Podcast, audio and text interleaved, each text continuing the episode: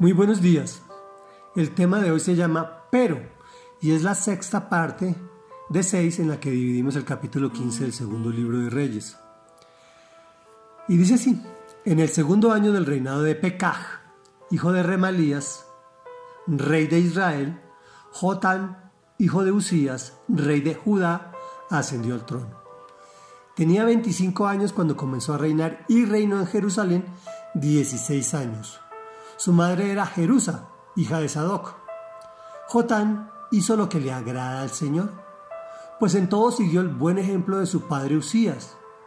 Fue Jotán quien reconstruyó la puerta superior del templo del Señor, pero no se quitaron los altares paganos, sino que el pueblo siguió ofreciendo sacrificios y quemando incienso en ellos. Los demás acontecimientos del reinado de Jotán están escritos en el libro de las crónicas de los reyes de Judá.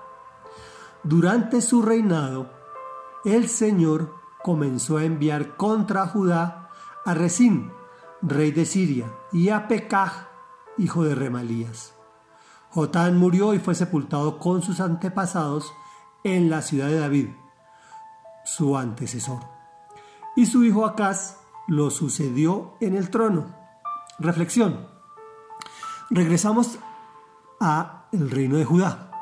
Recordemos que Judá se, ceñía más a los principios del Señor. Y Jotán asciende al trono con 25 años. Reina en Jerusalén, capital de Judá, 16 años. Hizo lo que agrada al Señor. Trabajó en la reconstrucción de la puerta del templo de Dios. Pero no se quitaron los altares paganos. Este pero como ya hemos visto, es muy importante. Es la idolatría. No podemos decir que somos muy responsables en el trabajo, pero descuidados con la familia. O muy pendientes de la familia, pero no tenemos trabajo. Porque una falencia no equipara un acierto.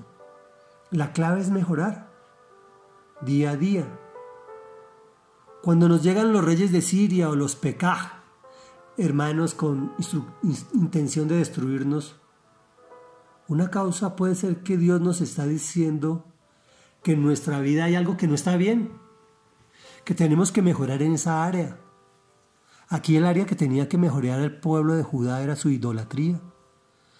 Tenía, Dios nos dijo que solamente a Él lo debemos adorar que a través de su Hijo Jesucristo llegamos al Padre, que no hay vírgenes, que no hay santos, que no hay intercesores fuera de Jesús. O sea que tenemos que ser íntegros en todo. Dios no se conforma con que lo busquemos simplemente y que le sirvamos en el templo, si nuestra relación conyugal es desastrosa. Con Él debemos ser íntegros.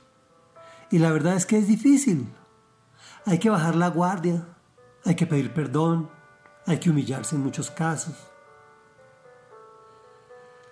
En fin, trabajar para mejorar esa falencia. Los medios nos venden la mentira de que puedes cambiar de familia sin problema y que consigues una mejor familia, una mejor mujer, un mejor hombre, que, que puedes saltarte los pasos de Dios o los principios de Dios, pero eso no es verdad que puedes robar, pero sin que te atrapen. Y de hecho eso se volvió eh, una virtud, que hay que vivir el momento, sin importar a quién nos llevamos por delante. Pero Dios nos dice lo contrario. Nos pide honradez en todo momento, en toda, en toda ocasión, porque Él quiere lo mejor para ti y para mí, y los resultados se hacen ver. Oremos. Amado Rey Dios y Padre Santo, Padre de nuestro Señor Jesucristo y Padre nuestro, tú que eres santo, santo, santo, te pedimos en el nombre de Jesús que nos enseñes a vivir en santidad, que nos enseñes a vivir en honradez e integridad para hacer esas personas conforme a tu corazón. Tú nos muestras, Señor, dónde está nuestra falencia, pero nosotros la mayoría de las veces no las vemos. Te pedimos en el nombre de tu amado Hijo Jesús que abras nuestros ojos espirituales para que las podamos ver y las podamos corregir. Te lo rogamos en el nombre que es sobre todo nombre, en el nombre de Jesús. Amén y amén.